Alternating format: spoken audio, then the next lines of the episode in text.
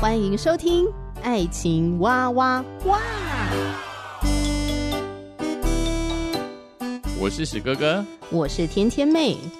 各种情感话题，挖掘深度与广度，挖出感动与温度，为其中的美好惊叹不已。哎，是惊叹还是惊悚啊？以轻松漫谈的方式畅聊各种情感话题。爱情啊，我挖我挖我挖挖挖。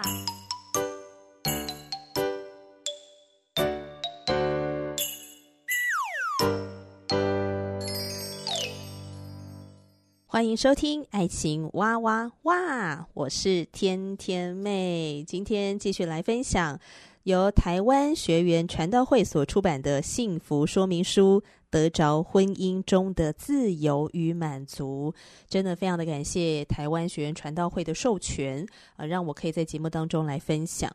那我们这样的一个分享呢，不是叶配，而是因为天天妹自己读了之后呢，呃，对我自己的生命还有我的跟史哥哥的婚姻有很大的帮助，那所以也在节目当中来推荐给大家。好，那我们今天要分享的是第五章的内容，效法上帝的形象。好，这个标题听起来呢是有一点很抽象，所以我们赶快来分享书里面的内容。作者写的是很具体，他先举了一个例子，啊，是一个实际的案例。他过去在帮助别人的时候有一个个案，有一天晚上啊，他接到了一通紧急的电话，他就赶快开车啊去到对方的家。哦，原来啊是有一对夫妻呢，吵得真的是天翻地覆了。他们打电话给作者说：“牧师啊，如果你不赶快来的话，我们就快要把对方给杀掉了。”接到这种电话，当然吓死了，赶快开车过去哦。他心里想，这是警察最不喜欢接到的电话，因为自家人往往会联手攻击想要插手干涉家务的人。谋杀案的头号主因是家庭的暴力，并且在家里面受伤的人数远远胜过在别处受伤的人数。家庭可以说是一个危险的地方。他就一边开车，一边在心里面祷告，求上帝赐给他智慧。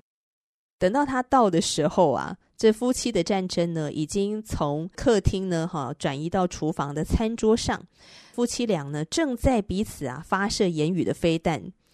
而作者觉得自己像是那个拳击赛的裁判，站在他们的中间，看着他们高涨的怒气，然后要劝告他们提高警戒，才能有更加的反击。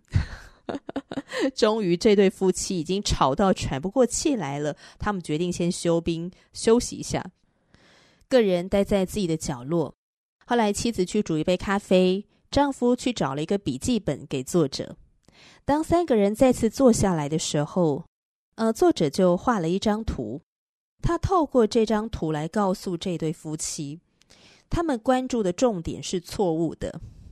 当他们关注的重点错误的时候，他们就会发生争吵，而且这个争吵还会越演越烈。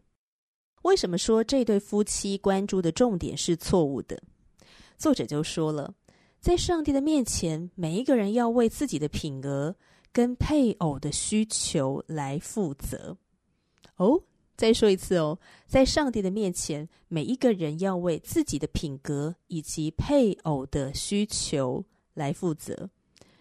而这对夫妻所做的恰恰相反，他们为了自己的需求，口不择言，大声的攻击配偶。在那样的态度下，任何的人际关系都难以幸存。哎，想一想，如果我们每一个人都可以负起自己应该尽的这个责任，来效法上帝的形象，好，这是上帝对我们生命中最大的目的嘛？好，当然这个话是对基督徒说的。然后呢，不只是效法上帝的形象，也尽力的去满足我们身边的人们的需求。那我们的婚姻、家庭跟教会。将会是什么样的光景呢？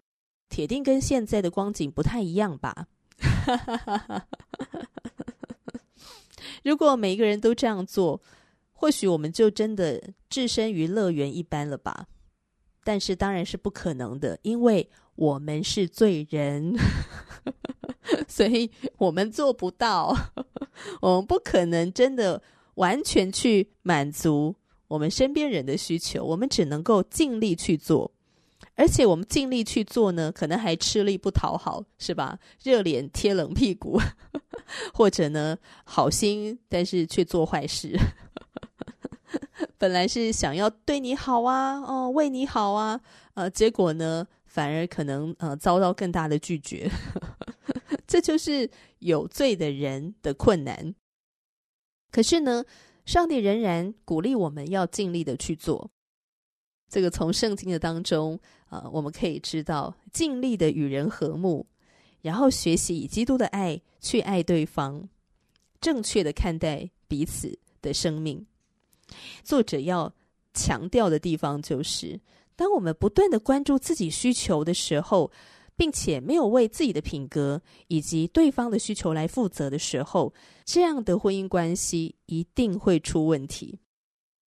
延续那个故事，作者就各发了一张纸给丈夫和妻子，然后请他们在纸的中央画一条横线，在上半部请他们写下认为自己三项最大的需求。下半部写下他们认为对方三个最大的需求。他们两个人各自很快的都写好了自己的三个需求，但是对于对方的需求呢，绞尽脑汁却完全写不出来，而且满脸疑惑跟茫然。显然，他们各自都很少思考，诶，到底对方真正的需求是什么啊？很少思考这个问题。自私跟自我中心会扼杀任何的婚姻。在这个案例当中，这一对夫妻很可能都觉得自己的需求被剥夺了，那种被剥夺感大到他们没有办法超越目前的处境，看得更远。所以，当一个人内心很受伤的时候，排山倒海的思绪啊，这种负面的思绪。往往会让他专注在要如何来止痛，所以对个人来说，尝试解决婚姻的困难之前，应该要先解决个人的生命里面的那个问题。呃，也就是说，解铃还须系铃人。人结了婚，并不能够解决唯有在基督里才能满足的需求。这个我们在上一章，好，第四章里面有谈到。如果你愿意的话呢，还可以再回听一下。好，第四章特别讲到了为什么要以基督为我们生命的中心。人结了婚，并不能解决唯有在基督里才能满足的需求，因为配偶不是我们的基督，他没有办法像基督一样满足我们呢。而事实上，婚姻往往是揭露了我们品格上的一些瑕疵，还有我们内心赤裸的需求。有一个男人，他摧毁了每一个对他很重要的人事物。从他自我中心的观点，他周遭的每一个人都是错的，他的牧师、老板、妻子都是错的。最后，他的妻子离他而去。六个月之后。他告诉作者说，他出狱了，他服了三个月的有期徒刑。他说：“这是我十年来头一次没有吸毒。”原来他是一个吸毒者，他持续的在吸毒的里面，因为吸毒，他失去了教会工作和婚姻。如果你问他，你为什么还要继续吸毒呢？他回答：“这是我唯一对自己感觉良好的时光。”事实上，这个男人不必用吸毒来取得自我感觉良好的啊、那种感觉，他是可以透过在基督里面，但是他没有办法，因为他被那个罪给辖制住了，或者被他过往的一些生命的经验，他没有办法靠自己去胜过的那些过往的经验，被他给困住了、抓住了，所以他没有办法靠自己走出来。其实不要说这个男人，每一个人都会有这种被抓住、被困住的时候，是吧？呃，或许也有可能我们现在也正被困住，因为这个被困住的情况，使我们只能够不断的专注在自己的需求上，而看不到对方的需求。在婚姻当中也会常常出现一些的偏差，有一些偏差的观念，它不止破坏了我们这个人，也破坏了我们的夫妻关系，破坏了我们的婚姻。什么样的偏差观念呢？第一个，个人的权利。什么意思啊？我们个人不是都享有应当有的权利吗？这才是正常的吧？哦，就像法律一样，哦，人人都平等，个人的权利是很重要的。好，没有错。那为什么这个个人的权利它会变成一种偏差的观念呢？这个偏差的观念就是指说，我们对于个人的权利保持着先入为主的成见。我们相信这个权利是不容许侵犯的，无论种族、性别、社会或经济地位，人人应当完全被接纳和受到尊重。可是，然而，当一个人他过度的来强调他的个人权利来胜过个人责任的时候，偏差就会产生了。好比说，有一些人他渴望他可以很自由自在的来享有这个性爱。而且他不喜欢戴套子，那不小心怀孕了之后呢，他就主张堕胎应该是能够合法化的。好，先不要去谈说到底这个胎儿是不是一个人，到底是不是扼杀这个生命。好，于是他就主张要堕胎合法化。那这个事情呢，就暴露出了他公开要求自己身体的权利，可是他同时也暴露了他对自己身体的不负责任的问题。因为如果你是对自己的身体负责任，你对一个生命负责任，你是尊重的，尊重这个生命，也尊重自己的身体，那么你就会戴套子，或者你甚至你就不发生婚前性行为。堕胎的问题源自于对性的不负责任的行为，无论你是主动的或者是被动，都是对性的不负责任，对性的不尊重，对生命的不尊重。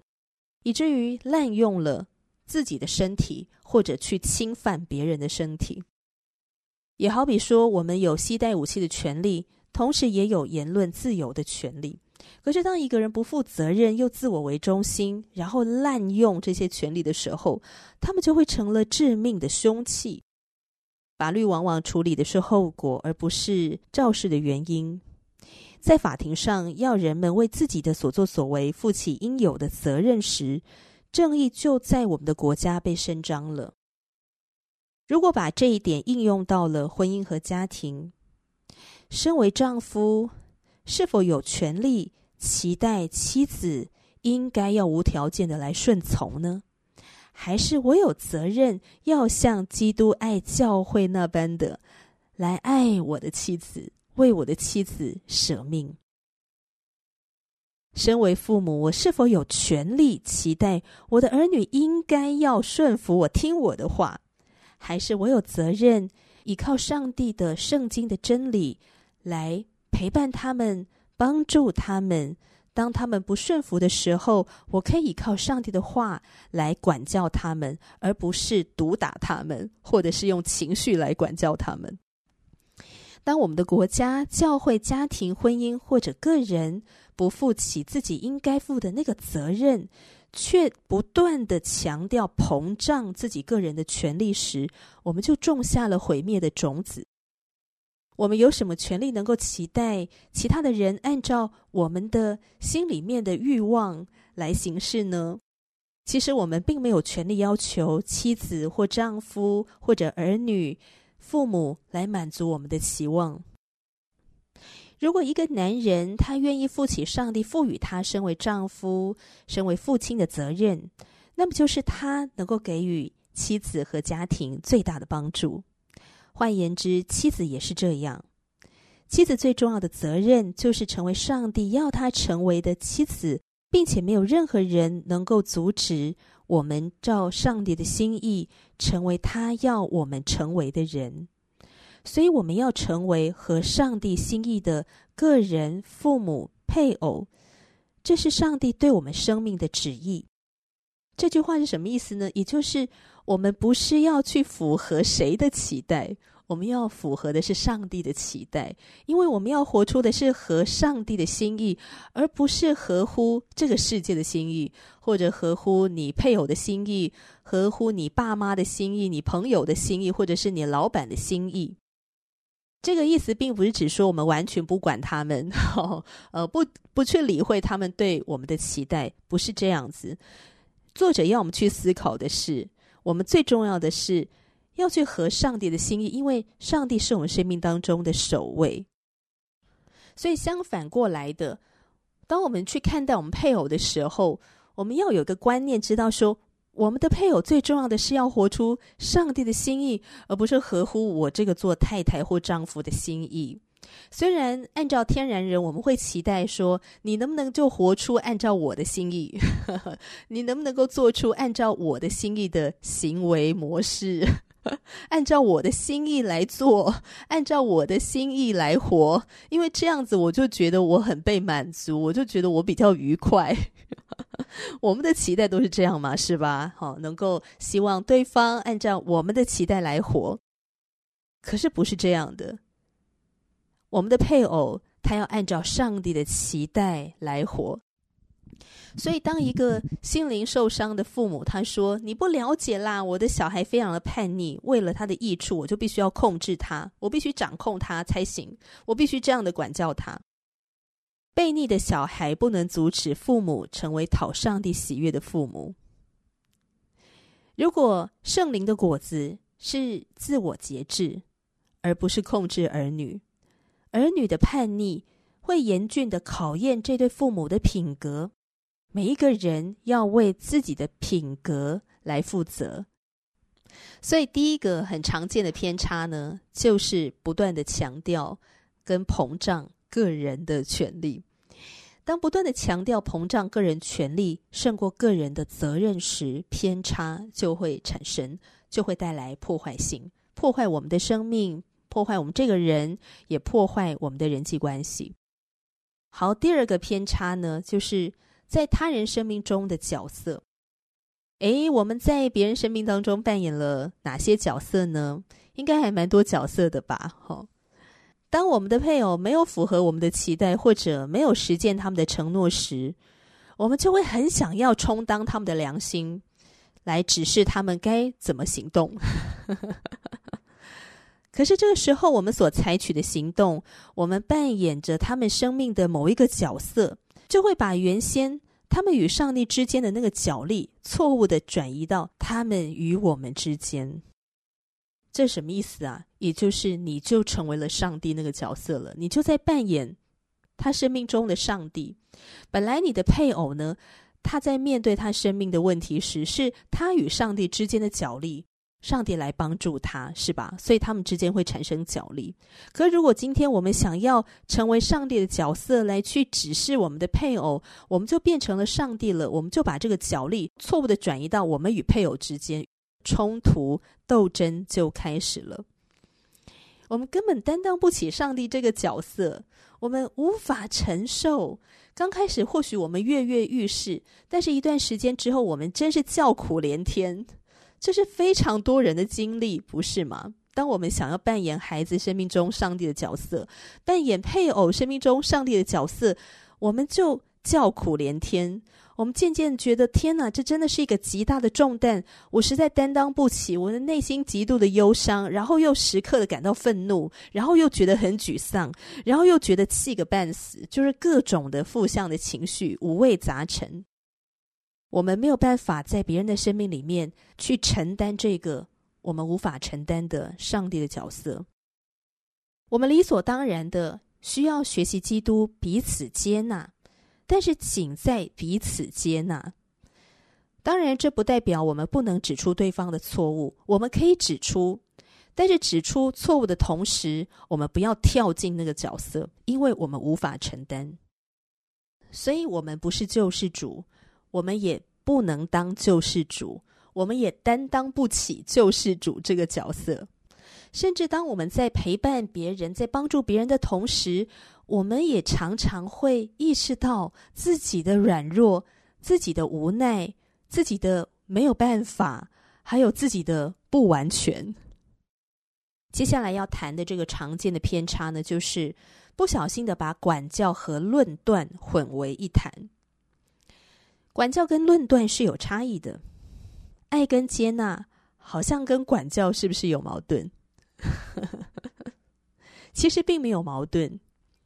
管教里面应当是包含着爱和接纳，可是我们的文化里面常常分不清楚管教跟论断之间的差异。管教是涉及行为，而论断是涉及品格和他的自我形象。管教必须是基于我们所看见的、所听见的，我们不能够基于一种什么第六感、猜测的直觉来管教某个人。举个例子来说，有一个父亲抓到儿子说谎，假设这个父亲说：“儿子啊，你刚才说的话不是真的。”儿子就反应说。哎，你在论断我。其实这个父亲并没有论断他的小孩啊，他只是因为他要确认他儿子是不是说谎，他只是要跟他的儿子把话说清楚，跟他儿子对质。但如果这个父亲他说的是儿子，你是一个骗子，哦，那这就是论断了，因为攻击了孩子的品格。管教的目的是要帮助他不再重蹈覆辙。我们的管教不是为了要摧毁这个人，可是很多时候我们的管教好像摧毁了一个人，摧毁了一个人的自尊心、自信心，摧毁了一个人的自我形象。管教的目的是在于帮助他不要重蹈覆辙，是为了要建立，是为了要造就，是为了要成全，而不是为了毁灭。当管教跟论断混在一块儿的时候呢，它就会带来拆毁。这些绰号、这些标签、这些戏弄的言语，会让人的内心受伤，筑起一道高墙，还需要饶恕才能够拆毁它。而且这个饶恕可能不是一夕之间的，有的人他可能花的是一辈子的时间。任何时候，我们攻击了别人的品格，我们应该要向对方认错，真诚的认错、道歉，请求对方的饶恕。好，第四个常见的偏差是什么呢？就是关于如何分享需求。诶，我觉得现在这个世界呢，呃，不断的在教导我们一件事情哦，就是我们应该要啊、好好的说出，准确的说出我们的需要。我觉得这个教导跟提醒是非常棒的，因为当我们能够呃好好的说出我们的需要，而且准确的来说。那对方也比较知道他要怎么来爱我们，是吧？如果一个人什么都不说，哦，那对方不是累死了？每天都要猜，然后还常常猜错，这样就很累啊。所以把需求表达出来，你不止自己得释放，也让对方得释放。但是问题在于说，我们是如何表达的呢？有一些人表达需求的方式是会让你觉得不断的被轰炸。这个叫做机关枪式的表达，用抱怨的方式来表达他的需求，用辱骂你的方式表达他的需求。这种咒骂、辱骂或者抱怨，你还得去猜说你的需求到底是什么。就好比说，他渴望你的陪伴，但是他不会说：“呃，老公或是老婆，我渴望你的陪伴。”所谓抱怨式的表达就是。你都不陪我，你这个负心汉，抱怨加上攻击的表达，对方根本接收不到你的需求是什么，好吗？他只会觉得天哪，你好可怕哦，我不要靠近你，因为一靠近你，我就会受伤。哦，还有一种表达需求的方式是暧昧的表达，拐弯抹角的表达，对方根本听不懂，他听得很累，想的也很累，最后呢，他什么都不想想了，他也不想管了。我们究竟是怎么表达我们的需求呢？如果一个妻子在婚姻当中，她感觉不到被爱，她对丈夫说：“你不再爱我了，对不对？”丈夫的回答很可能是“对”，那完蛋了，他们的交谈就就此结束，over，画下句号。然后妻子就啊，天哪，受伤，一整个大受伤，觉得更崩溃了，更不觉得被爱了。所以我们需要学习合宜的、适当的，用好的语言、甚至好的表情管理、好的肢体语言来分享我们心里的需求。那么，在合一分享需求的这个部分，我们也需要思考的是，满足他人需求的能力跟品格的成长是成正比的。如果我们停止生命的成长，我们继续的自我中心，只专注在个人的需求，不断的强调膨胀个人的权利，那我们的夫妻关系，我们的婚姻，一定会像被雷劈到那样，会嗯。四分五裂。说到这里哦，我突然想到一个我最近看到的一个视频，但是它不是最近才出来的，应该出来有一段时间。就是一个呃犹太拉比谈婚姻当中的爱是什么？呃，我们这个时代很强调爱嘛，对不对？哈，爱最大，爱最大。那到底爱的本质是什么呢？这个犹太拉比就说了一个小故事。他说有一个智者啊，就去了一家餐馆，看到一个年轻人点了一条鱼，正在大快朵颐，就问年轻人说：“你为什么点这只鱼呢？”年轻人就回答他说：“I love it，我爱鱼，我爱它，我非常爱，所以我点它。”然后智者就说：“你爱它，所以你把它从大海里面捞起来，然后宰了它，烹调它，最后再吃进你的肚子里。”其实现代很多人口中所说的爱，充其量只是要对方满足自己的需求。就像这个年轻人点了那条鱼，他说他爱那条鱼，其实他并不爱那条鱼，他爱的是他自己。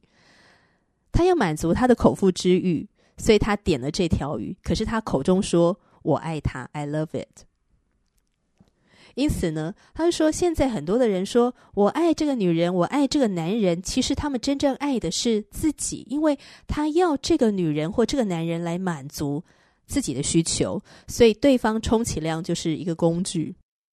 我觉得，嗯，这段话听起来真是犀利啊，真是直接啊，真是有点难听啊。可是我觉得，真是值得让我们深思，到底我们在婚姻里面。我们渴望的这个爱是怎么样的爱呢？当我们在呃分享，或者说我们在谈论彼此的需要的时候，我们的内心的状态是怎么样的呢？我们该如何为自己的品格来负责任？我们可以怎么样的来满足对方的需求？因为爱的本质是付出，是利他，而不是利己。真的很盼望我们不是专注在个人的需求，不断的膨胀个人的权益，因为如果是这样的话，不可能收获好的婚姻。我有一个朋友跟我聊天，我们是非常好的闺蜜了。那他呢，就是一个很强调个人自由的，哦，个人的空间、个人的喜好、个人的需求的一个人。有一天，他跟我谈他感情上面的烦恼，就是说他到底要不要进入婚姻啊？哦，年纪也到了，我就跟他讲说，你现在这个状态呢，还是不要进入婚姻好了，因为这个婚姻可能很快就玩完了。他就有点不太高兴哦，就是 我怎么讲话那么直接？我说我真的不是在批评你，或者是诅咒你的婚姻，而这是一个客观事实。如果你很喜欢你现在的这种以自我为中心的生活，那么你进入婚姻之后，不是你痛苦，就是你的另一半会很痛苦。婚姻能够幸福、能够相爱的本质是利他，而不是利己。如果你是一个很强调利己的人，那你就继续活在你利己的生活里面，你千万不要跳进婚姻这个坑，否则它就不是一个好坑，它是一个火坑。